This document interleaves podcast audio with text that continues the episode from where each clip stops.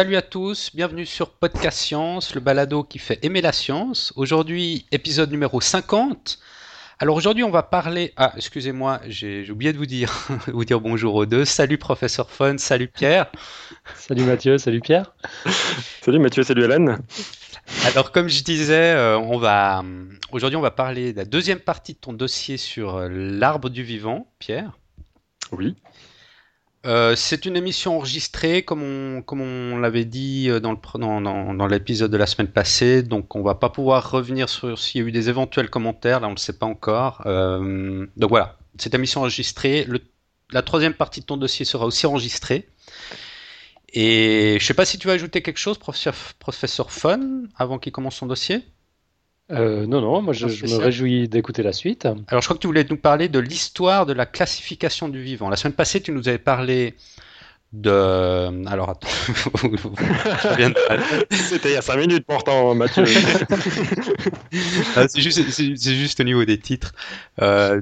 L'origine du vivant. L'origine du vivant et, la, définition, du, vivant. définition du vivant. Voilà. Donc aujourd'hui, tu vas nous parler de l'histoire de la classification du vivant. À vrai dire, je vais vous parler de l'histoire des classifications du vivant, parce qu'il y en a eu plusieurs. Donc, je commence. Donc, j'espère que maintenant les choses sont plus claires, maintenant qu'on a, vu, euh, une, qu'on a une vue d'ensemble de ce qu'est le vivant. Mais les questions qu'on se pose sur le vivant ne s'arrêtent pas là. Donc, prenons la perspective d'un homme de l'Antiquité, un érudit de son temps, mais qui ignore beaucoup de choses sur la nature du vivant, le dénommé Aristote. Dites bonjour à Aristote. Salut Aristote. Alors, Aristote s'interroge sur le monde qui l'entoure et notamment sur tous les organismes vivants qui lui sont donnés d'observer. Il voit bien qu'il y a des différences entre une vache, un buisson, un poulet, un homme, une salade, une moule, une écrevisse, etc. Une envie folle de classifier tout ce bazar le prend. Mais comment s'y prendre? Donc, La première chose qu'il décide de faire, c'est de classer tous les organismes vivants selon qu'ils soient des plantes ou des animaux. C'est pas idiot. Et ça viendrait à l'esprit de tout le monde de distinguer des trucs qui bougent, qui mangent et qui émettent des sons, d'autres trucs qui sont immobiles et pas très causants. Ouais, ça, sonne assez juste, effectivement. C'est un bon point de départ, semblerait-il. Bah ouais, instinctivement, quand on classe, on a tendance à regrouper ensemble des éléments qui partagent des, caractéristiques communes. Ouais.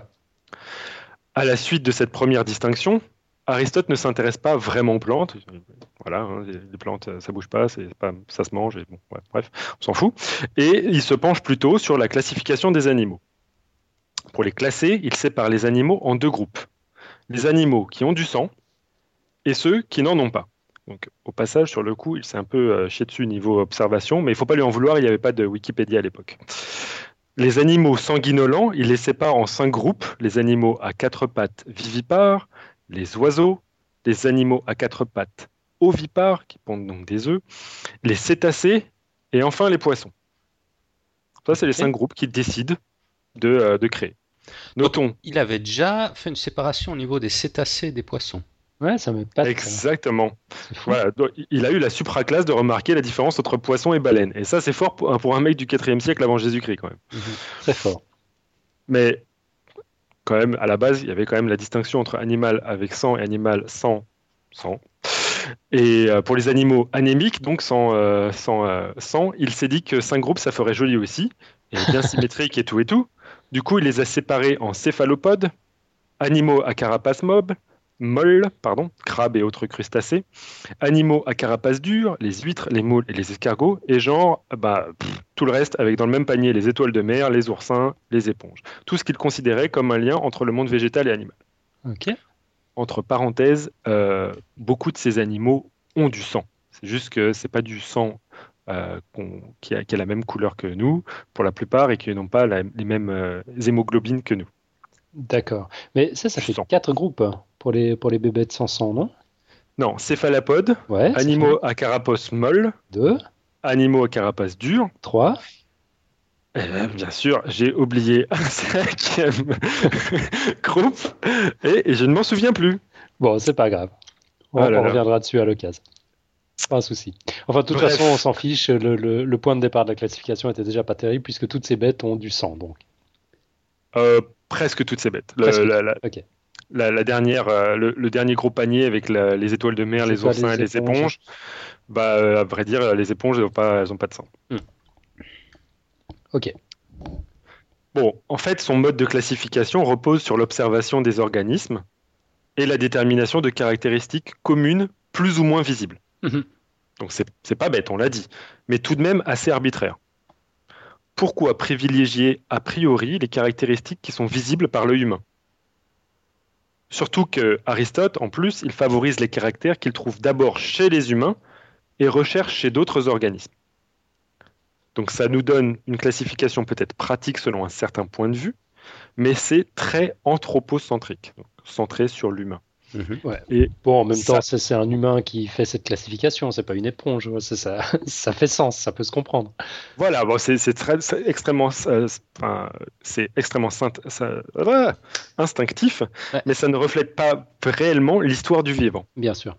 Il crée le groupe des invertébrés, car ce sont des espèces sans vertèbres, parce que l'humain, lui, le beau gosse, il en a une belle vertèbre. Donc mm. voilà, il y a les vertébrés et il y a le reste, les invertébrés. Et il fait ça pour pratiquement la, plupart des groupes qu'il forme, en comparant systématiquement avec l'humain. Il y a mm-hmm. l'humain qui a un beau crâne, et eh ben on va faire les, euh, ceux qui n'ont pas de crâne.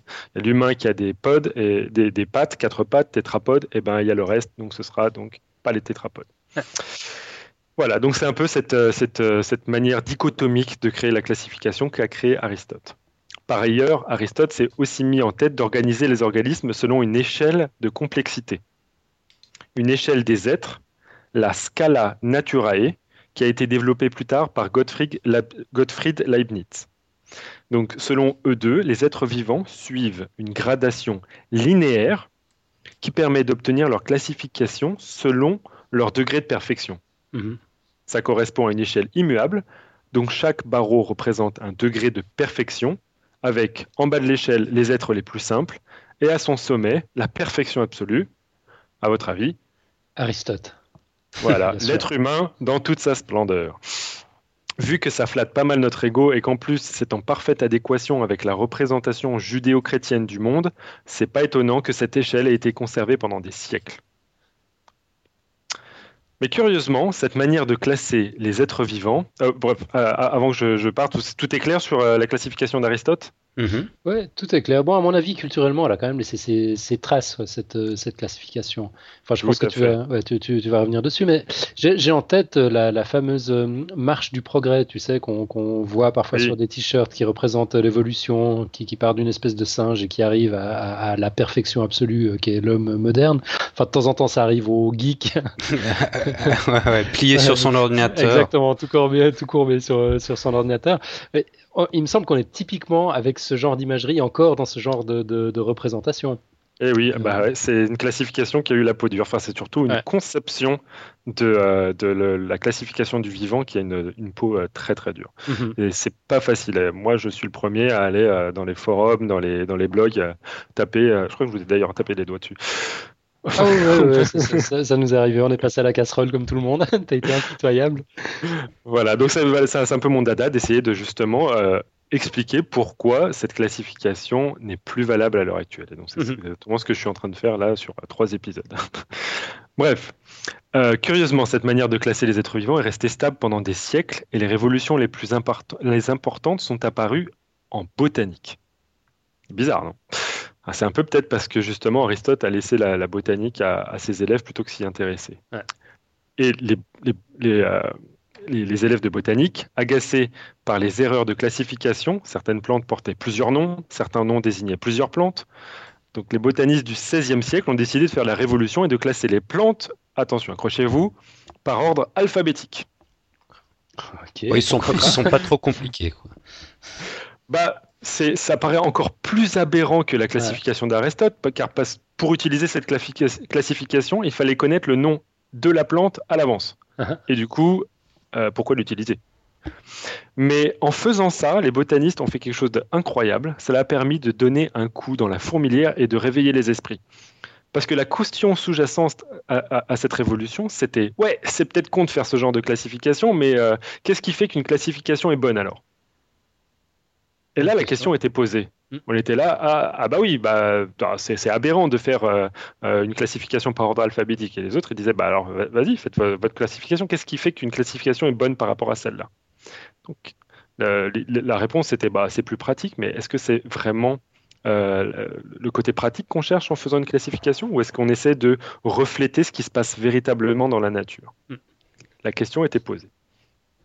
Au XVIIIe siècle, un certain Carl von Linné non seulement établit une classification du vivant, mais surtout détermine une méthodologie rigoureuse pour construire sa classification. En gros, il considère que le vivant est une grosse bibliothèque. Il ne sait pas trop comment tous ces livres sont arrivés là, mais c'est pas grave, on va les classer quand même, et on va faire du boulot rigoureux. Lui, issu de, la révolution des botanistes, ne va, pas remettre finalement en, cause la classification. Tout ce qu'il va faire, c'est dire je veux faire une classification rigoureuse quoi qu'il arrive. Carl von Linné crée par exemple la notion de niveau hiérarchique dans les classifications, avec sept rangs. Le règne, l'embranchement, la classe, l'ordre, la famille, le genre et l'espèce. Cette fois-ci, j'ai compté, il y en a bien sept. Pas tu peux juste les répéter là? Le règne, l'embranchement, la classe, l'ordre, la famille, le genre et l'espèce. Mhm. Autant vous dire que c'est pour les apprendre pour mieux les oublier dans, dans une seconde. L'idée, c'est que ces niveaux hiérarchiques s'emboîtent. L'espèce fait partie d'un genre, le genre fait partie d'une famille, qui fait partie d'un ordre, etc. Linné appelle chaque rang un taxon, et la méthode pour ranger les espèces, il la nomme la taxinomie. Donc, en gros, la grosse contribution de Linné, c'est d'avoir donné ces niveaux hiérarchiques, ouvert la réflexion des chercheurs de l'époque à l'idée d'une classification à niveau hiérarchique, mhm. et à part ça, a donné un nom à cette manière de faire, la taxinomie. Ok. C'est bon? Tout va bien? C'est mhm. tout bon. Je crois qu'on peut dire taxonomie aussi, hein c'est la même chose. Taxonomie, taxinomie, c'est la même chose, tout à fait. Mais alors pourquoi sept taxons Me demanderez-vous? Ouais. Pourquoi sept taxons? Me demanderez-vous. Allez, on fait une boucle? Eh bien, parce qu'à l'époque, on considère que le chiffre 7 est un chiffre parfait. C'est tout.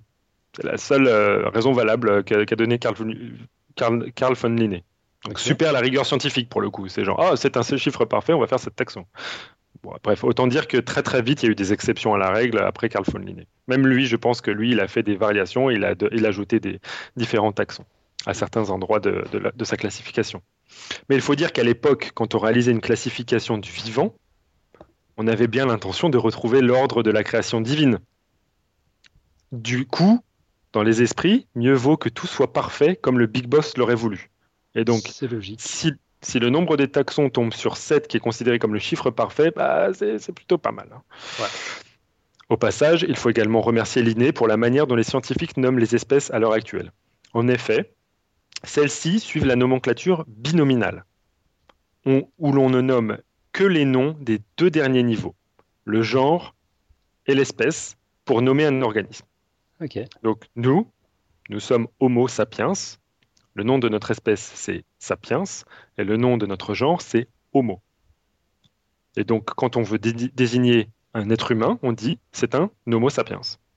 Et il y a d'autres espèces qui existaient à un moment sur notre planète qui appartenaient au même genre, Homo, comme euh, bah, par exemple euh, Homo erectus, qui est une autre espèce qui appartient au même genre. Tout est clair? Tout est clair. Mhm. Voilà, donc c'est grâce à Carl von Linné qu'on a des noms euh, absolument improbables euh, pour euh, dénommer les organismes vivants. Merci Linné. Merci. à partir de Linné, les méthodes de classification s'affinent.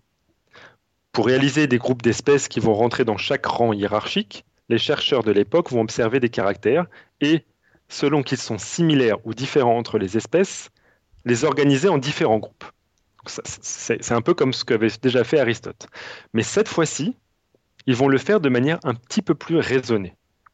Bien sûr, si on prend n'importe quel caractère, comme la couleur, la taille, le nombre de poils dans les narines, on risque d'obtenir des classifications très différentes. Pour obtenir des classifications plus robustes, il faut attendre Bernard de Jussieu et Antoine Laurent de Jussieu imposer des classifications botaniques beaucoup plus rigoureuses, car ils vont donner des valeurs aux caractères et chercher les caractères les plus constants entre espèces. C'est bon? Ok. Je vais vous donner un exemple. Si dans un pré, toutes les fleurs ont des couleurs différentes, mhm. ce n'est pas un bon caractère pour les classer. D'accord? C'est un caractère extrêmement variable. Si par contre, de nombreuses fleurs ont le même nombre de pétales, que Par contre, on peut en fonction du nombre de pétales. Ce caractère-là est beaucoup plus informatif. Mhm. Il est moins variable, mais quand même assez variable pour pouvoir faire des groupes. Par exemple, euh, si, euh, si, on dit, euh, si on veut classer des plantes en fonction qu'elles sont capables de faire de la photosynthèse, ça n'a absolument aucun intérêt. Donc on a trois différents types de caractères et l'idée de, des, des Jussieu, c'était de donner une valeur à ces caractères pour pouvoir faire des classifications raisonnées. Ok. Voilà. Et donc, un peu attacher plus d'importance à l'observation minutieuse de chacun des organismes pour pouvoir faire les classifications. Mhm. C'est bon? Et ça, c'était quand? Euh, Ça, c'était à la fin du XVIIIe siècle, si je ne m'abuse. En zoologie, c'est Georges Cuvier qui va appliquer la méthode des Jussieu à la classification des animaux. Cependant, le vivant est toujours perçu comme une création divine et le travail du classificateur, c'est toujours et encore de retrouver cette organisation. Dans leur idée, Dieu a créé toutes les espèces au moment de la création, et les chercheurs vont tâcher de retrouver l'ordre parfait selon lequel s'organisent ces espèces. C'est tout. Toujours cette idée. Enfin, arrive le siècle des Lumières et avec lui son lot d'idées révolutionnaires qui vont notamment bouleverser la conception du vivant et du coup notre manière de l'appréhender, le comprendre et enfin le classer. Donc voilà, on avait cette idée un petit peu euh, toujours présente d'organisation divine et enfin arrive le siècle des Lumières. L'énorme changement qui fout complètement le bordel chez les scientifiques, c'est la remise en question du fixisme des espèces. Et si, comme le proposa Lamarck, les êtres vivants se transforment au cours du temps et que génération après génération, ils génèrent ainsi de nouvelles espèces. Pour la première fois, on n'a plus une conception fixiste des espèces, mhm. créée à un même moment, mais une conception transformiste des espèces. Grâce à Lamarck, non seulement on se passe de l'intervention divine pour organiser le vivant, mais en plus, on envisage que les espèces se transforment. La nature n'est plus fixe comme le concevait Cuvier, mais changeante. C'est bon? C'est tout bon. Tout à fait. Il y a une autre conséquence de cette idée du transformisme. L'idée du transformisme fait rentrer la notion de temps dans la classification du vivant. Pour classer les espèces, il faudra retrouver comment elles se sont changées les unes dans les autres au cours du temps. Mhm. Fondamental. On était avec une échelle fixe et maintenant on est avec une classification historique. On retrouve une histoire. Donc c'est une idée brillante. Et en plus, elle est vraie. Mais là où s'est planté le pauvre Lamarck, c'est sur la manière dont il a envisagé que les espèces se transforment en d'autres espèces. Malheureusement, c'est pas lui qui est arrivé avec la théorie de l'évolution.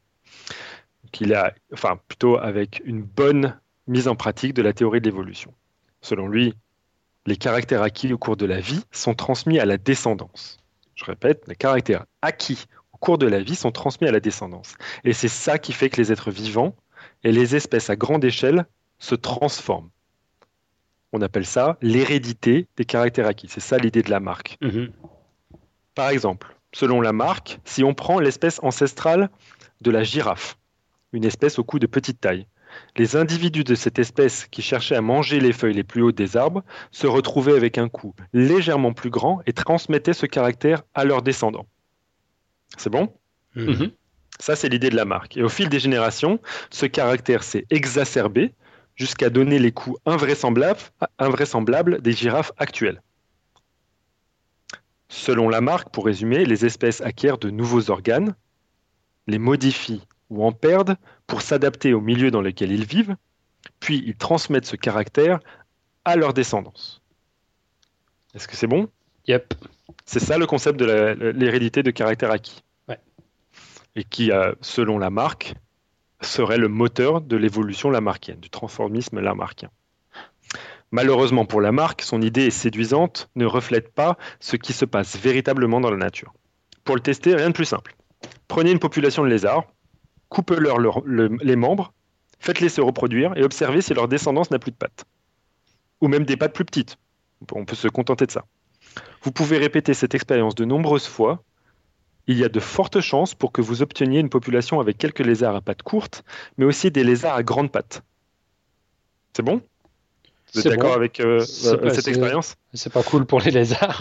Mais, je, vais, peut-être me faire l'avocat du diable, mais euh, là, c'est une vision un peu. Ton exemple de lézard, c'est un exemple un peu réducteur de la théorie de la marque, il me semble, parce que euh, quand, on parle évidemment d'une génération à l'autre, si on coupe les pattes d'un lézard, la génération suivante euh, aura les pattes. Mais si durant des générations et des générations et des générations on coupe, les pattes des lézards, euh, je pose la question, hein, euh, il n'y aura pas une adaptation qui va se faire justement de, ce caractère euh, au fil des générations et les lézards auront des pattes plus petites parce que ça fait des centaines de générations que les lézards on leur coupe les pattes. Eh ben, c'est séduisant. Il faut faire l'expérience. On peut le faire des, générations et des générations.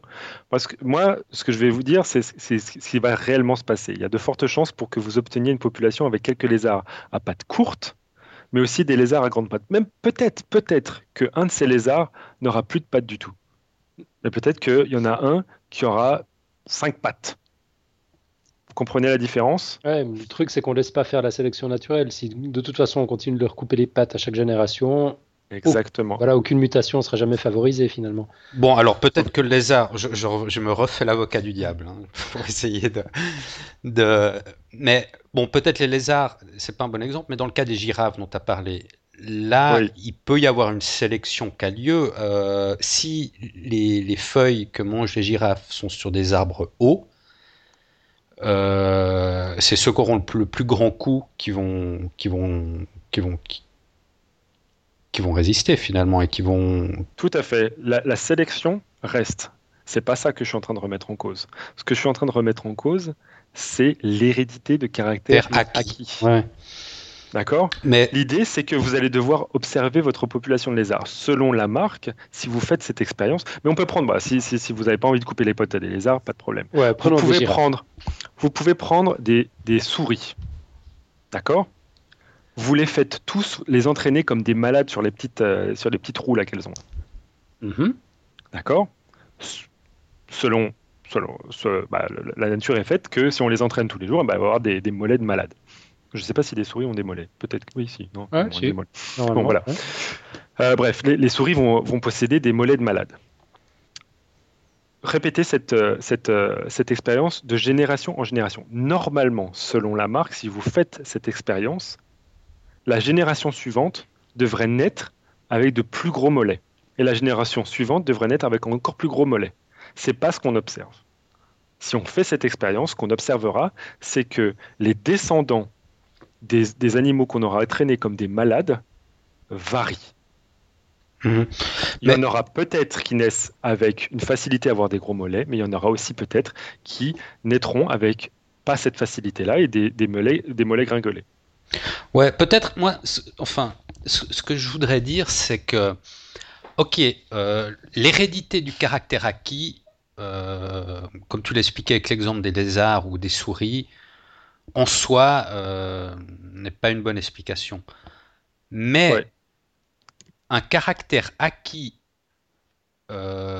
qui aide à une sorte de sélection naturelle pourrait, pourrait jouer le jeu de, de l'évolution dans ce cas. Typiquement, je reviens sur les girafes. Euh, si, une girafe est obligée d'allonger son cou durant sa vie pour manger,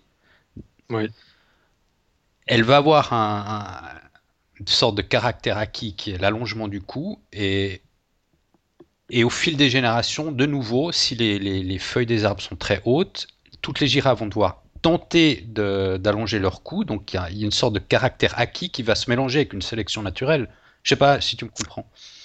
Bah, je comprends très bien, mais ça c'est une idée lamarckienne et malheureusement elle n'est pas valable. L'idée c'est que je vais, je vais peut-être continuer un tout petit peu et expliquer la théorie de Darwin et comme ça on va pouvoir la confronter avec l'idée de Lamarck et vous allez voir si ça fait plus de sens ou pas. Mhm. D'accord? D'accord. Ok. Le fait est donc que les populations ne suivent pas une direction inhérente quand ils se reproduisent. Elles varient. Et c'est Lamarck, et ça, Lamarck avait du mal à le concevoir pourquoi? Parce qu'il travaillait dans des musées et des ménageries. Là où il fallait aller, c'est à la ferme. Et c'est exactement ce qu'a fait Charles Darwin. D'accord?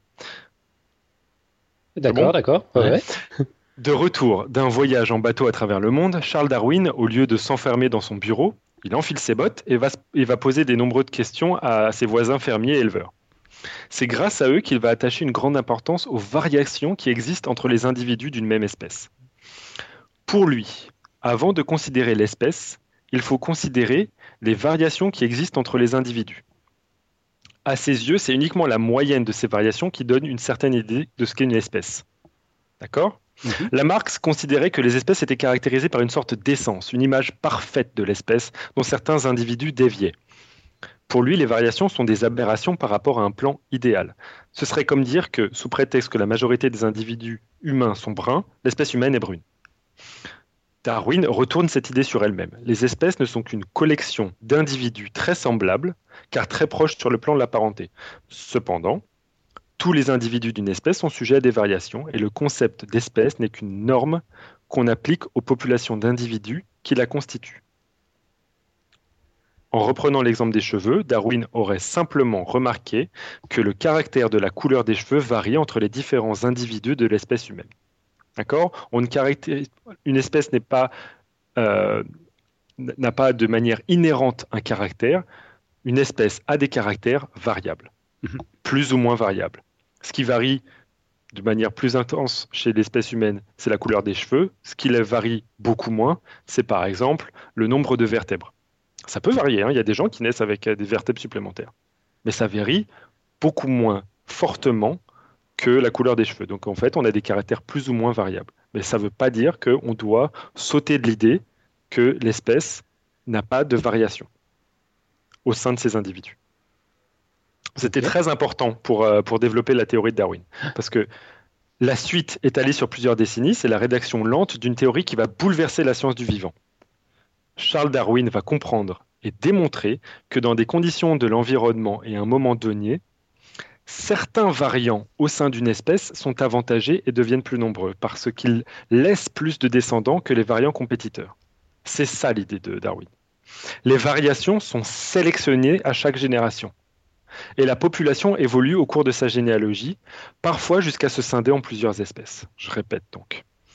Dans une population, l'idée de Darwin, c'est qu'il y a des variants, pas des, espèces, pas des individus qui cherchent à agripper euh, le, les, feuilles et transmettre ce caractère. De toute façon, il y a des, girafes qui auront des, ancêtres de girafes avec un tout petit peu plus long cou, et de toute façon, il y a des ancêtres de girafes avec un plus petit cou. L'idée, c'est que dans le milieu dans lequel elles sont, il y en aura certaines qui sont sélectionnées ou pas. Tu comprends, Mathieu? Oui. Euh, oui, à moitié, en fait. Je, suis toujours pas complètement convaincu. Dans, le sens, une variation, comme, comme le définit Darwin, ne peut pas provenir d'un caractère acquis, par exemple? Bah non. Selon Darwin, c'est pas ça qui, se passe. Selon Darwin, on produit des variations en se reproduisant. Donc c'est la reproduction, la, variation que définit Darwin, qui est mise en œuvre lors de la sélection naturelle, est uniquement euh, créée lors de la reproduction. Elle ne peut pas être créée durant la vie ou l'existence de, l'animal ou de l'organisme. Ouais, exactement. C'est ça. Ça, as tout compris. Si tu as compris ça, tu as compris la base sous-jacente de la théorie de l'évolution de Darwin par euh, non pas hérédité, hérédité de caractère acquis, mais hérédité simple de variation. Mais c'est quand même bizarre parce qu'on a l'habitude de dire que sélection, mutation, c'est le moteur de l'évolution, mais souvent on inclut aussi euh, l'adaptation. Qu'est-ce que c'est l'adaptation? Alors justement, euh, un caractère acquis ne peut pas être considéré comme, comme un facteur d'adaptation? Mais quand, quand je dis qu'une variation apparaît au moment de la, euh, de, la reproduction. C'est un caractère acquis pour la nouvelle génération, tu es d'accord mhm. Donc si un caractère acquis va permettre d'avoir une plus ou moins grande adaptation. Donc ça c'est vrai. Mhm. L'idée c'est de savoir comment ce caractère a été acquis. D'accord, ouais, non, je, te comprends. Et donc l'idée c'est, genre, c'est pas parce que tu vas t'entraîner comme un malade qu'au fil des générations, ta, ta descendance va être euh, plus euh, apte à survivre en ayant des plus gros muscles. C'est pas comme ça que ça se passe. La variation, elle apparaît au moment de la reproduction. Je peux faire une petite parenthèse. c'est le cas 99,99% du cas il n'est pas étonnant que quand on, on, regarde tout le vivant à la loupe, on puisse trouver des cas extrêmement rares de caractères qui a été acquis et transmis à la descendance. Mais la plus grande majorité du cas, c'est une variation qui apparaît au moment de la reproduction. Donc, euh, pour aller un petit peu plus loin, euh, cette variation qui apparaît lors de la reproduction, comme l'explique Darwin, finalement, elle doit s'inscrire génétiquement. Voilà. Donc, euh, qu'est-ce que je voulais dire à partir de là euh, oui, si, si quelqu'un, euh, si on entraîne des souris euh, jour après jour à, à courir sur des, voilà, on essaie, on, on, les fait courir beaucoup pour qu'elles augmentent leurs muscles. Je pose la question hein, est-ce qu'avec le temps, cette augmentation de muscles peut s'inscrire génétiquement dans, chez la souris? Et ça n'a pas été observé. Ça n'a pas été observé. Et du coup, qu'est-ce que font ce que je veux dire par là, c'est que si ça s'inscrit génétiquement, après, ça pourrait être une variation euh, qui pourrait se transmettre, euh, comme, comme l'explique Darwin. alors je pose la question, si un entraînement régulier euh, peut inscrire génétiquement quelque chose Bah, pas, c'est pas. Ah, j'ai une petite coupure là, excuse-moi. Il y a certaines nouvelles idées qui commencent à s'inscrire sur ça, mais c'est très, très très peu documenté. La règle générale, c'est la règle qu'a découvert Darwin. C'est que c'est ce que font en fait les sélectionneurs. Les sélectionneurs, ils vont pas entraîner les carottes pour qu'elles deviennent euh, oranges. Les sélectionneurs, ils vont pas entraîner ton bœuf pour avoir plus de, viande. Ce qu'ils font, les sélectionneurs, c'est regarder les parents et se demander quel croisement faire pour augmenter la probabilité que la descendance ait des muscles parce que les sélectionneurs, ils ont bien compris que c'est pas en entraînant les bestiaux comme des balades qu'il allait obtenir des, vaches avec euh, énormément de, euh, de, muscles. Les sélectionneurs, ce qu'ils ont pensé tout de suite, c'est d'attacher une importance à leur reproduction. Mhm. Tu vois ce que je veux dire? Mhm. Et l'idée, c'est les sélectionneurs, instinctivement, ils ont compris qu'il fallait plus attacher une importance à la reproduction parce que c'est là que les variations allaient apparaître et c'est que là que l'hérédité euh, se, se, passe. Mhm. Donc voilà. En gros, mieux vaut croître, mieux vaut dans toute une population prendre les bestiaux que tu veux, les faire se reproduire entre eux et euh, de ne pas se faire reproduire, euh, reproduire entre eux les, trucs gringalés. Mhm. selon selon, selon euh, la marque, normalement un caractère acquis, tu, tu, pourrais le faire à n'importe quel bestiau. Donc si tu prends un gringalet et que tu l'entraînes comme un malade, normalement tu devrais déjà améliorer les caractères qu'il euh, transmet. Et c'est pas ce qu'on observe, c'est pas ce qu'on peut observer les, les sélectionneurs. C'est marrant, marrant. moi, moi, je pensais que ça, alors c'était quelque chose qu'on pouvait observer justement en entraînant, en entraînant un animal. Euh, sur un exercice spécifique, ça pouvait avec le temps s'inscrire dans ses gènes, je pensais. Quoi. Mm. Bon, pas tout forcément, mais certains, certaines caractéristiques, je pensais que ça pouvait avec le temps s'inscrire dans, dans les gènes. Ça aurait été bien pratique et on aurait certainement une évolution lamarckienne et c'est pas du tout ce qui est observé. D'accord. Donc voilà, il faut, faut, faut, euh, faut, accepter ça. C'est bien les variations qui apparaissent au moment de la reproduction. On a des, des, des variations qui apparaissent et c'est ces variations-là qui sont sélectionnées. Très bien, bah, c'est clair. Bon, je suis content que ce soit clair. Les variations donc, sont sélectionnées à chaque génération et la population évolue au cours de sa généalogie, puisque tu auras plus des variants qui vont survivre et d'autres pas, des variants qui vont se reproduire et d'autres pas. Et donc, ces variations vont parfois mener à scinder des espèces en plusieurs groupes. Parce qu'il y a un moment où justement les, variations euh, accumulées sont trop grandes pour que les populations puissent se mélanger entre elles et se reproduire entre elles. De plus, Darwin comprend que la ressemblance entre certaines espèces est donc due à des caractères hérités d'une espèce ancestrale. C'est bon? Mhm. C'est tout bon. Il y a des liens entre les individus composant une espèce, mais aussi des liens entre les espèces. Et ces liens sont de même nature, c'est la parenté. Deux espèces distinctes peuvent être sœurs ou cousines du premier, second, troisième degré. Exemple, nous humains, je vais vous le dire, hein, je ne vais, pas le démontrer aujourd'hui, nous sommes cousins des chimpanzés. Et le groupe humain-chimpanzé est cousin d'un plus lointain cousinage avec les macaques. C'est des relations de parenté entre humains, chimpanzés, macaques qu'on est capable de déterminer. Donc grâce à Charles Darwin, on peut enfin fonder la classification du vivant selon un processus naturel véritable celui de l'évolution. Enfin, on a quelque chose qui sous-tend les classifications.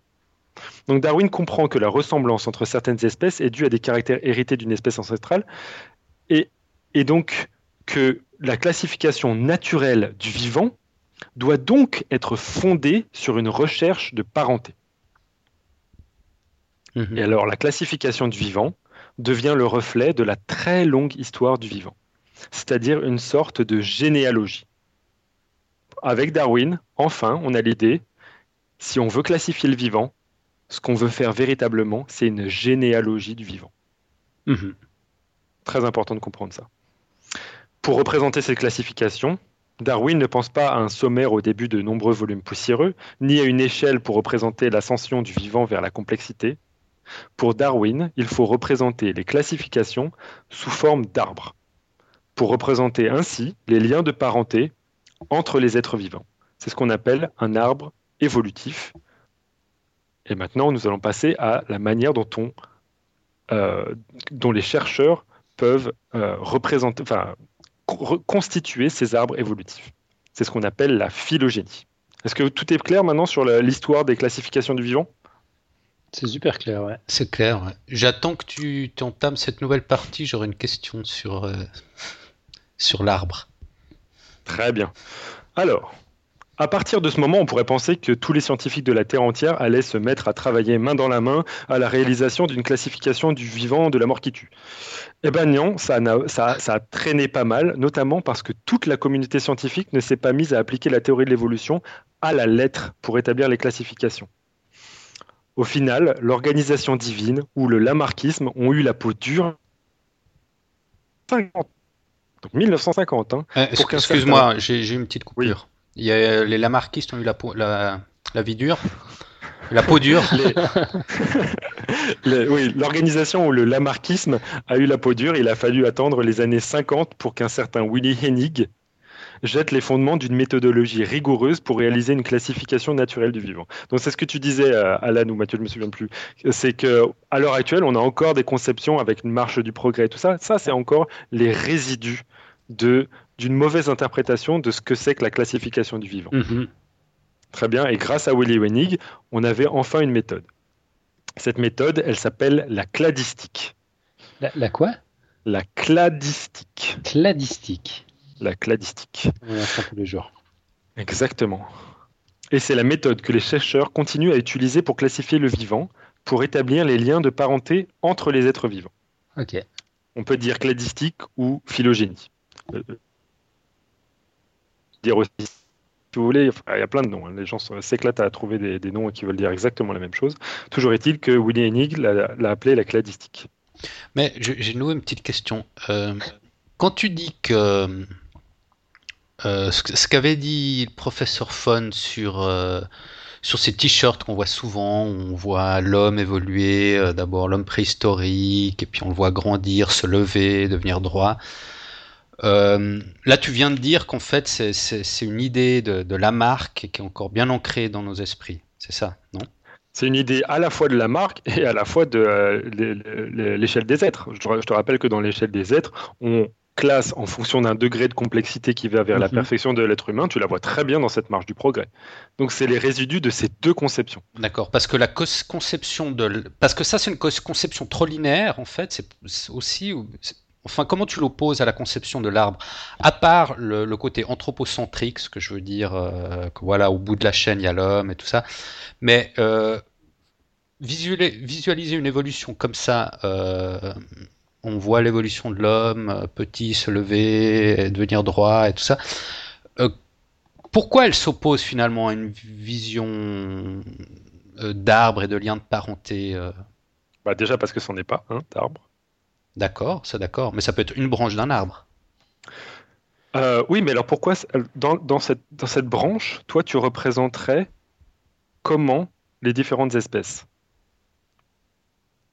Et les cousins et tout ça, tu dis? Ouais, si tu dois représenter des cousins dans une généalogie, tu fais pas comme ça. Mhm. Ah tu mets pas, tu mets pas ton, cousin germain derrière toi et ton cousin arrière germain derrière toi et ton cousin arrière arrière germain derrière toi. Tu le mets pas derrière toi. Pour, pour autant, alors j'ai plus l'image exacte euh, du dessin. Si on si on met des singes, des chimpanzés, là je suis d'accord avec toi. Mais si ce qui est représenté est, l'homme de Cro-Magnon, euh, enfin l'Homo erectus, euh, l'Homo habilis, tout ce que tu veux, l'homme de Cro-Magnon, tout ça, là, il n'y a pas vraiment d'opposition avec l'arbre de la vie, j'ai l'impression bien. ah ouais Alors prends, prends un crâne d'un homme de Cro-Magnon, comme ça, au hasard. Qu'est-ce que tu sais de lui? En regardant son crâne? Oui, juste, juste en regardant son crâne. Est-ce que tu peux savoir si toi, tu es son descendant? De cet individu dont tu as le crâne? Euh... J'en sais rien. Euh... Bah non, tu ne peux pas savoir. Tu es, face à ce problème. Tu peux pas savoir si cet individu, il s'est reproduit et il a donné l'ensemble des Homo sapiens, par exemple. Donc, dans le doute, face à ce problème-là, tu le places pas derrière toi parce que tu sais pas si c'est véritablement ton ancêtre à toi ou l'ancêtre de, Barack Obama ou l'ancêtre de n'importe qui. Tu peux pas savoir. Donc, dans le doute, tu le dis que c'est ton cousin. Tout cela, il devrait être représenté comme des cousins plus ou moins proches, sachant Bon, en, fait, là, je, m'avance un tout petit peu parce que tout ça, je l'explique euh, plus, tard de manière peut-être un petit peu plus rigoureuse. Alors, peut-être, si, j'ai bien compris, juste en résumé, euh, quand, tu as défini euh, avant la taxonomie de la classification du vivant, tu avais parlé qu'au bout, au bout de la taxonomie, il y avait l'espèce et le genre, c'était ça. Donc, il y avait Homo sapiens.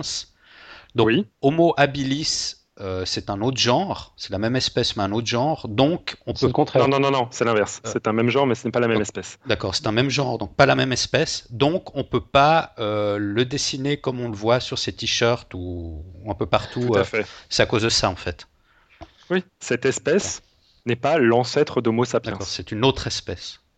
Non, c'est voilà, c'est une autre espèce et c'est surtout c'est que au sein de cette espèce, c'est peut-être un ou deux ou trois euh, individus qui ont participé et on ne sait pas qui, c'était. On n'a pas leur, euh, crâne, on ne peut pas le savoir exactement qui était. On ne peut pas connaître Bob Homo habilis qui a, participé à, la, lignée de tous les Homo sapiens.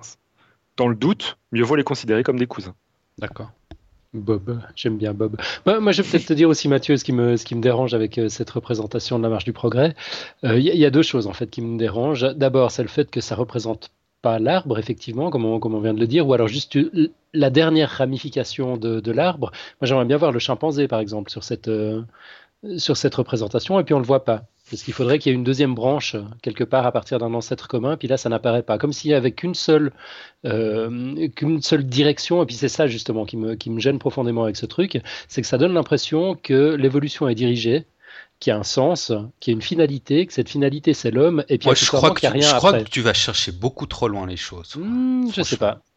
Moi, je pense que c'est un dessin, euh, voilà, qui dit, qui, montre comment l'homme, ou pas alors le cousin, ou était d'abord courbé, puis s'est relevé, et puis et puis il était plus mobile, et il a ses mains sont libérées pour faire autre chose. C'est plus une vision comme ça. Commencer à avoir une finalité là-dedans, je, pense que ça va un peu loin, quoi, comme comme raisonnement. Bah, c'est extrêmement courant comme interprétation. C'est extrêmement trompeur parce que euh, par exemple, il y, a un homo qu'on a, découvert il n'y a pas longtemps qui s'appelle Homo florensis et qui est tout petit. On a trouvé sur l'île sur sur de Java. Mhm. Il est tout petit. On, l'appelle d'ailleurs le Hobbit. C'est un cousin de, euh, si je ne m'abuse, Homo erectus. Donc, si tu devais le représenter, comment tu le représentais sur ta chaîne? Ouais, bon, peut-être d'accord. Oui, probablement, il, doit rompre, il doit rompre la chaîne. Eh ben, c'est surtout qu'il n'y a pas de chaîne. C'est surtout que à partir du moment où la chaîne ce serait uniquement si on a des ancêtres qui ont systématiquement donné uniquement l'espèce que tu que tu vois en avant sur cette chaîne. Mais c'est pas le cas. Les espèces, elles se scindent en plusieurs groupes qui donnent plusieurs groupes qui donnent plusieurs groupes et mhm. c'est ça qui donne un buisson. Bah, ça, ah, bah, ça tombe bien, c'était la question que je voulais te poser euh, arbre euh, versus buisson. Oh, c'est la même chose. Ah bon? Alors moi, je voyais, je, voyais justement pas la même chose. Euh, on, s'écarte un, peu ton euh, on va, je, vais peut-être un petit peu continuer sur euh, au moins comment on fait des phylogénies parce que sinon euh, on, on, va pas y bah, arriver. on va pas finir et, surtout on va on va on va pas pouvoir partir sur des bases extrêmement claires pour tous les auditeurs. Donc autant autant continuer. Mhm.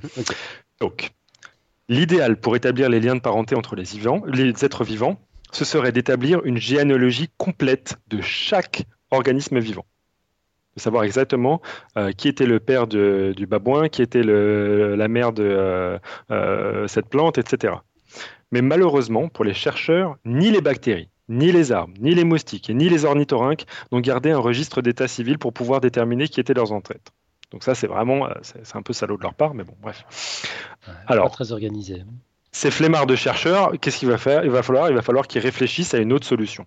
À défaut de pouvoir établir une généalogie, il va falloir essayer de deviner quels sont les liens de parenté sans avoir au préalable établi une généalogie complète. Donc on n'a pas de généalogie, mais on veut quand même essayer de, déterminer des liens de parenté. On va donc essayer de répondre à la question qui est plus proche de qui? Comme on n'a pas accès à la généalogie, on ne peut pas dire qui descend de qui. D'accord? Ok. Mhm. Imaginez un peu Colombo face à une trentaine d'individus qu'il doit regrouper sans consulter leur registre d'état civil en fonction de leur parenté. Il doit, il doit faire ça. Il est en face d'une trentaine de personnes et il doit, il doit les, les, classer entre, en fonction de la parenté. Mhm. Est-ce que monsieur A est le cousin germain du troisième degré de monsieur X, etc. Donc c'est dur. Et à votre avis, quelle va être la méthode de déduction que va utiliser Colombo pour déterminer ces liens de parenté? Bah, il va partir de caractéristiques physiques communes, j'imagine. Enfin, plus ou moins communes. Exactement. C'est une méthode absolument pas du tout nouvelle au final, si vous vous réfléchissez mhm. bien. C'est la similitude. C'est quelque chose qu'utilisait Aristote, c'est quelque chose qu'utilisait Linné. Et donc, on se retrouve à utiliser une méthode similaire, mais avec un fondement totalement différent. Mhm. Donc Colombo, il va regarder la couleur des yeux, de la peau, des cheveux, la taille, la forme du visage, etc. Et tout ça pour regrouper les suspects en fonction des similitudes qui les relient. L'idée sous-jacente est que plus les individus se ressemblent, plus il y a de chances, et attention, de chances, qu'ils ont des liens de parenté forts par rapport aux autres. Mhm. En gros, que moins de générations les séparent d'un ancêtre commun par rapport au reste des individus. Vous comprenez? Mhm. Donc voilà, mais c'est une, reconstitution. Attention, ce n'est pas, pas véritablement l'arbre généalogique, c'est des, des approches en essayant d'obtenir le plus de preuves possible pour reconstituer les liens de parenté. Donc là, il faut que je fasse une petite pause pour appuyer un point un peu sur ce que je viens de dire. C'est crucial. Ce que vous devez enfin réaliser, c'est qu'on a fait des bons gigantesques en termes de philosophie sous-jacente des classifications du vivant, en abandonnant toute idée d'anthropocentrisme, d'ordre divin ou, de hiérarchie du vivant, on se base sur une donnée pertinente, l'évolution des organismes vivants et des espèces qu'on considère comme une famille dont on essaie de comprendre l'histoire. D'accord? Mm-hmm. Mais en ce qui concerne la méthodologie, parce qu'on n'a pas accès à la généalogie, le concept de base, vous devez commencer à vous rendre compte qu'il est souvent le même, la ressemblance. Et avec les méthodes qu'on appelle cladistique ou phylogénie, on cherche des ressemblances qui proviennent d'un ancêtre commun. C'est différent que n'importe quelle ressemblance.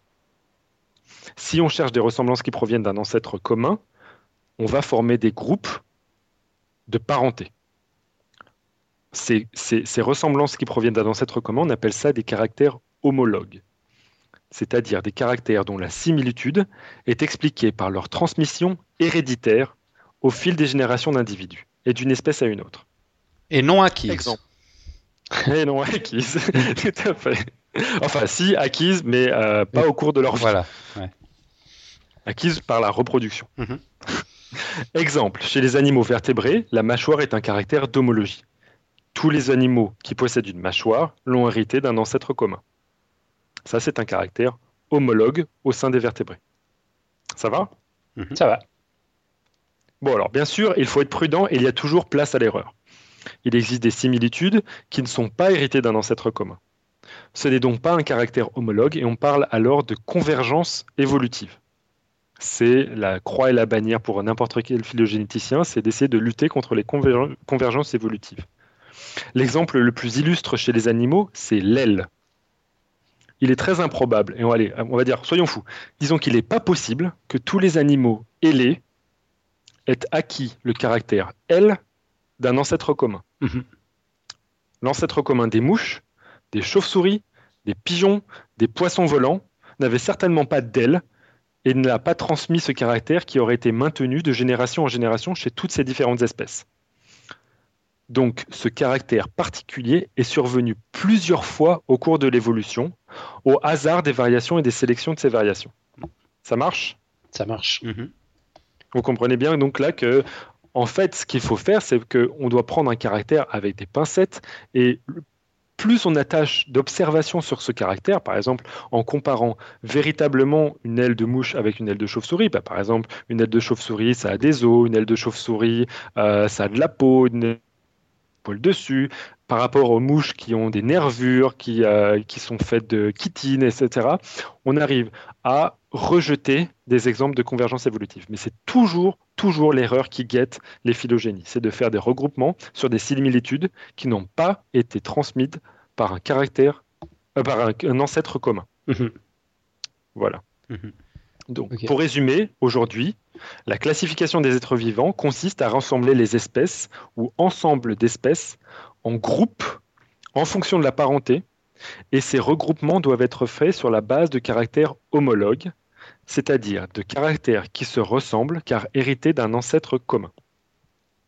Je, rabâche, rabâche, rabâche, mais il faut que ce soit vraiment euh, parfaitement clair pour que c'est parfaitement la suite. Ouais. Mhm. C'est très clair. bon, moi, j'ai envie de dire, et, la génétique dans tout ça, mais peut-être que je te, je te, casse la baraque et c'est pas le moment de poser la question. Bah, bah bien sûr, tu me casses la baraque, c'est pas le moment. Alors, je, je, poserai la question plus tard. ça vient plus tard. Mais tu as raison, la génétique va apporter son, son, grain de sel dans les, dans les phylogénies euh, modernes. Bref.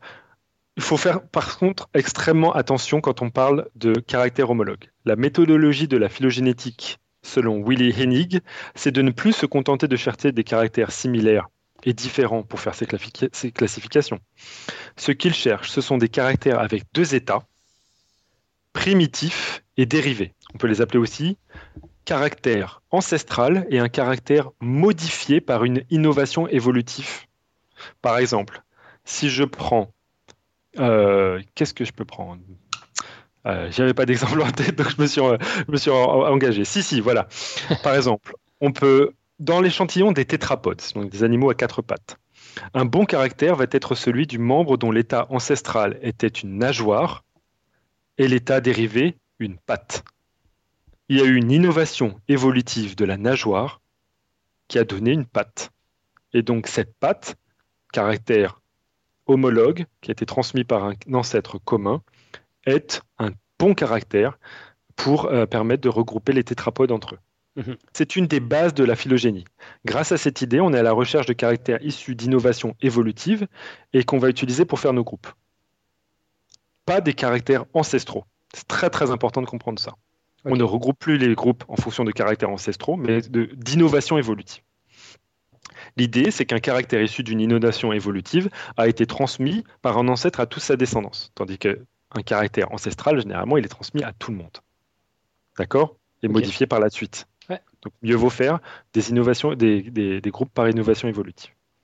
Bon, maintenant, il va falloir être franc. Tous les chercheurs qui se mettent à vouloir classifier les espèces ne s'attellent pas à l'ensemble du vivant. Non seulement c'est une tâche gargantuesque, alors là, il y a une très très très récente publication que j'ai vue ce matin qui euh, estime le nombre euh, d'espèces actuelles de caryotes uniquement, hein, donc un des domaines du vivant a plus de 8 millions d'espèces vivantes.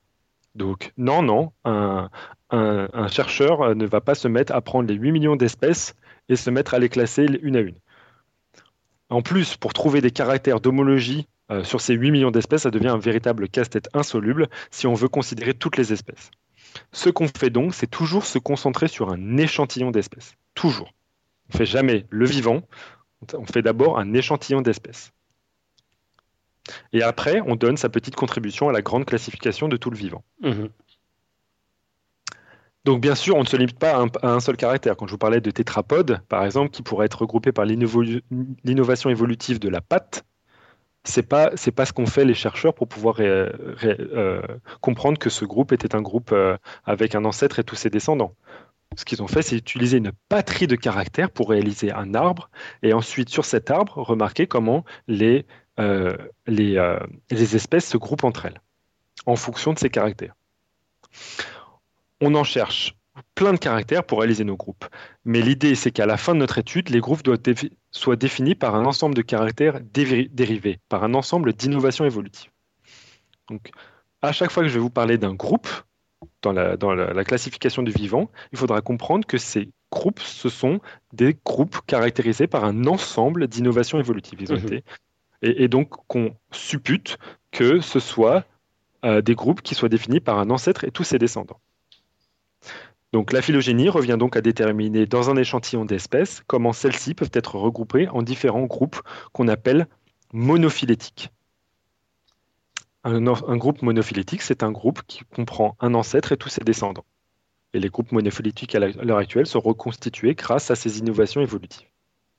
Malheureusement, il est très difficile d'expliquer comment construire une phylogénie sans se mettre à construire une soi-même. Donc, faut pas le cacher, c'est pas un exercice des plus funky, hein, Heureusement, il y a un blog ami, le blog de Jean-Philippe Collin, qui contient plusieurs articles sur la question et où Jean-Philippe a notamment tenté de faire la première classification phylogénétique des êtres fantastiques, les elfes, les orques, les hobbits, les vampires et tout ça, pour faire un petit exercice de style dont la pédagogie et la didactique est euh, incroyable. Donc je vous invite à consulter ces liens pour vous familiariser avec le travail d'un phylogénéticien. Mais malheureusement, ça prendrait des heures, donc autant euh, skipper un tout petit peu comment on construit des arbres phylogénétiques et comprendre juste quelle était la philosophie sous-jacente, la méthode sous-jacente des phylogénies. Au fait, pour trouver les caractères homologues entre les espèces, il y a plein de perspectives possibles. Ça va être une réponse à ce que, ce que tu disais, Alain. L'observation morphologique, comme le font les paléontologues, l'observation des gènes, comme le font les généticiens. Donc ce qu'il faut garder en tête ici, c'est que la classification du vivant est toujours remise en cause par les nouvelles découvertes mhm. que l'on fait en biologie, que ce soit en paléontologie, avec la découverte de nouveaux fossiles au caractère jamais rencontré, ou encore en génétique, en biologie du développement, etc. Mais une chose reste constante depuis plusieurs décennies, la méthode et le fondement naturel des phylogénies. Et ça, c'est une acquisition inestimable dans l'histoire de la classification du vivant. Et donc la semaine prochaine viendra le moment tant attendu, le moment où l'on va explorer ensemble la classification phylogénétique du vivant selon les données les plus récentes. Voilà. Ok. On saura quel, quel, groupe, euh, quel groupe est une innovation évolutive de quel autre, c'est ça?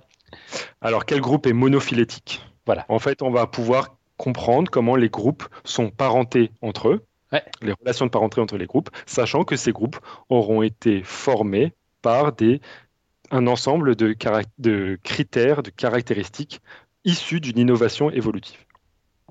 Ok, bah, tout un programme. Eh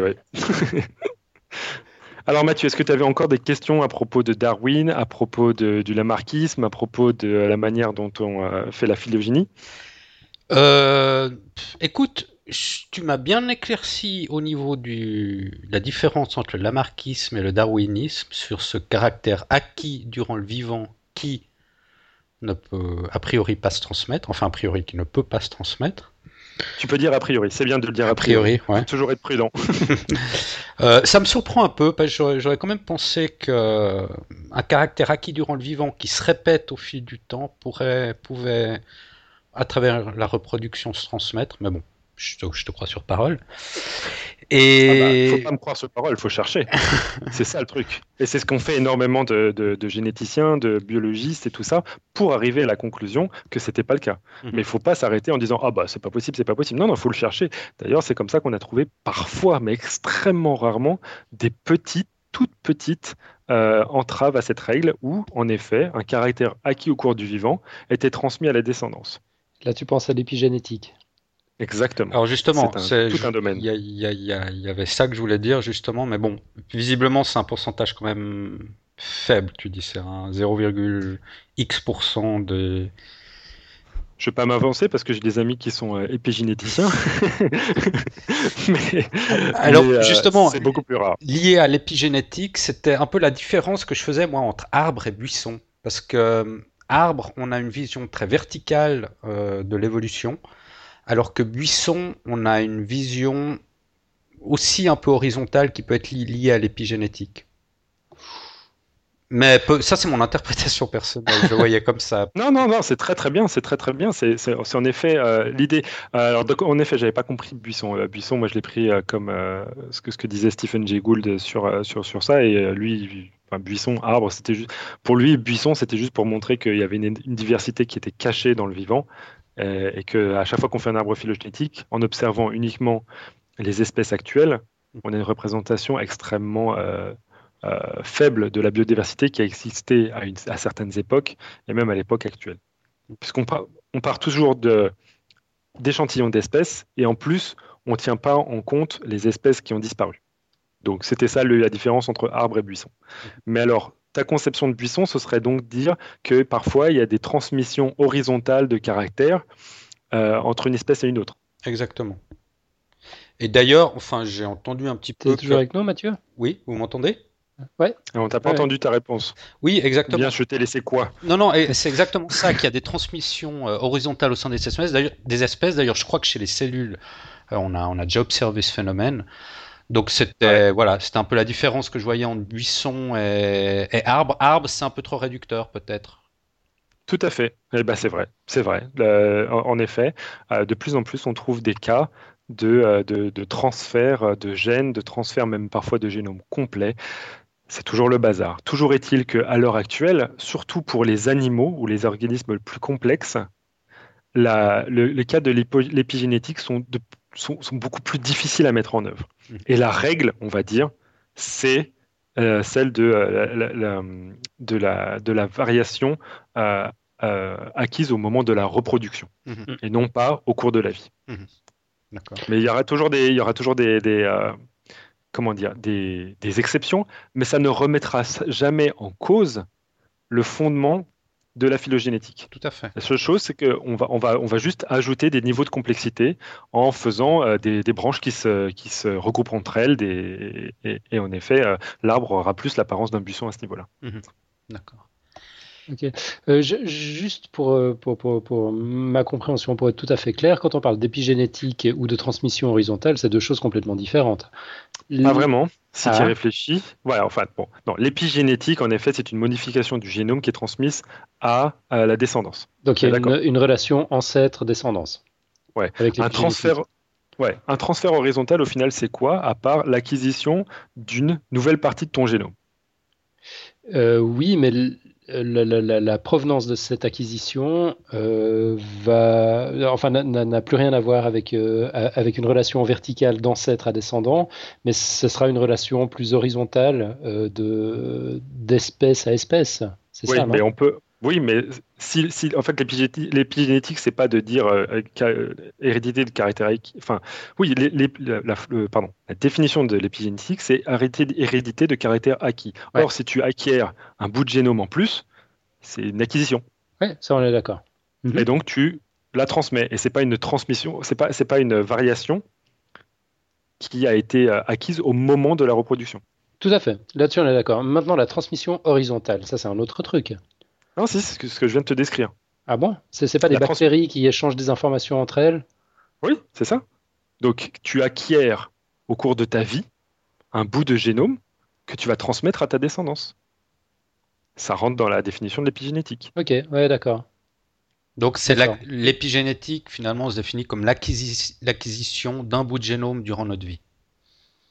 Ou la modification d'un bout de génome. Ou la modification, peu importe si ça vient d'un d'un autre être vivant ou d'un d'un caractère culturel ou, autre. Voilà. Euh, peu importe. c'est que voilà. Mhm. L'idée, c'est tout simplement que tu as une modification de ton génome qu'elle par un environnement extérieur et non pas intrinsèquement au niveau de ta, de, de, de, de ta cellule. Ouais, d'accord. De tes cellules euh, qui est reproductrices. Mhm. Ok.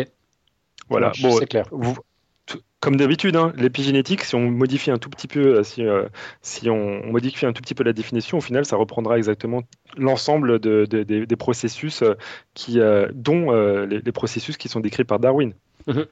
Mhm. Parce qu'on on pourrait considérer que euh, les euh, variations euh, qui, apparaissent au moment de la reproduction, ce sont des caractères modifiés qui sont transmis à la descendance et donc à un événement extérieur.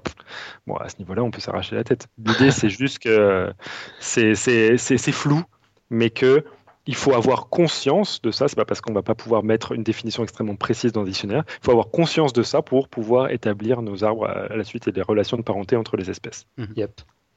D'accord. Ok, c'est parfaitement clair. Pas d'autres questions à votre honneur. non, moi je reste encore un peu dubitatif sur vos sur, cette image de la marge du progrès que vous n'aimez pas. Moi, elle me, elle, me dérange pas plus que ça, pour dire franchement. Puis je la trouve même drôle et voilà. Je voulais juste dire ça. Ah Alors c'est vrai qu'elle représente peut-être pas exactement la réalité, mais elle est pas toute fausse non plus d'un autre côté, quoi. Et euh, Voilà, moi, elle me, ah. dérange, elle me dérange pas plus que ça. J, elle est pas toute Malheureusement. Comment? Ouais, non, malheureusement, elle devient de plus en plus fausse. On s'aperçoit de, de, plus en plus, par exemple, qu'il était probable que euh, l'idée qu'on se faisait de, du singe, qui a, parce qu'il vivait dans une savane avec beaucoup moins d'arbres, s'est a, a, mis à, à, marcher. Mhm. Donc le primate a, fait ça. Cette image devient de plus en plus euh, remise en cause parce qu'il est probable que des euh, espèces arboricoles marchaient déjà sur les branches. Mhm des arbres, mhm. dans, dans, des, dans, des, dans des environnements extrêmement euh, euh, arborés. Mhm. Du coup, voilà, c'est de plus en plus remis en cause finalement. Euh, à la fin, ça va, ça va transmettre cette image, transmettre des idées qui, qui un peu comme l'échelle des êtres, des, des, idées qui sont finalement qui ont été réfutées et que, qui est un peu dommage qu'on voit dans la, dans la, euh, dans la culture. L'idée, euh, par exemple, de la marque, le fait qu'on doive systématiquement l'expliquer à l'heure actuelle, c'est parce que ça reste un petit peu dans la, dans la culture euh, scientifique commune et que les, gens rêvent. J'en suis la preuve. voilà, exactement. Du coup, oui, moi aussi, il me fait marrer parfois le dessin de cette marche du progrès, mais si ça, si c'est au dépend d'une certaine pédagogie, peut-être qu'il faut euh, aussi euh, accepter que derrière, euh, j'arrive avec mon gros bâton et que je dise Ah Pas bien Ce que tu fais très bien d'ailleurs. Merci. Je crie très bien. Ok, bah, je crois qu'on va en rester là pour aujourd'hui. Ouais. bon, on peut évidemment pas finir une émission sans la, la, la traditionnelle, la très attendue, la magnifique quote de Mathieu. Alors, elle est... a Ouais, alors elle est pas de moi, elle est justement de, de Pierre, parce qu'il y a, il y a déjà pas mal de temps, il y a quelques mois, je sais plus exactement quand, tu, tu nous envoyais, je sais même plus si c'était tout, tous ensemble ou, ou successivement, mais tu, tu, tu, nous avais envoyé un certain nombre de quotes. Alors, je les avais mis de côté, là, je ressors du tiroir, et donc. Mhm. Euh, c'est une côte de Camille Flammarion que tu nous as envoyé. Alors j'ai dit en anglais, puis bah, je te la laisse la traduire. Alan. Ouais, alors, professeur Fun la traduira. Bon, je, je note alors. Alors, uh, men have had the vanity to pretend that the whole creation was made for them, whilst in reality the whole creation does not suspect their existence. Euh, donc les hommes ont eu la vanité de prétendre que euh, la création, c'était quoi? La, la, création a été faite pour eux? Ouais. Alors qu'en réalité, euh, la, création elle-même ne se doutait pas un instant de leur existence. Voilà. Ah bah parfait. J'aurais pas pu faire mieux, Alan. Hein. C'est pour ça que je te laisse à chaque fois faire. bah, c'est un peu le côté anthropocentrique dont on a parlé avant. Hein. Exactement. parfaite quote pour l'occasion. Pour mhm. Exactement. Ouais. ouais, Bah, je, je vais pas philosopher euh, davantage dessus pour une fois. On va méditer dessus euh, pendant une petite semaine et puis on se retrouve la semaine prochaine pour le troisième et dernier volet de ce magnifique euh, euh, dossier sur, sur l'arbre de la vie. Ok, très bien. Ben, merci bien Pierre pour tout, tout ce que tu nous as fait apprendre aujourd'hui et ben, j'espère en apprendre encore plus la semaine prochaine. Ok. Ciao. à la semaine prochaine. À la semaine prochaine.